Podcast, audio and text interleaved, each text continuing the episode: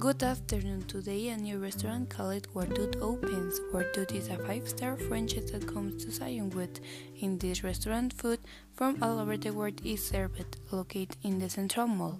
To get there, you must park in the mall parking lot and go up the stairs to the left, and Wordod will be right in front of you.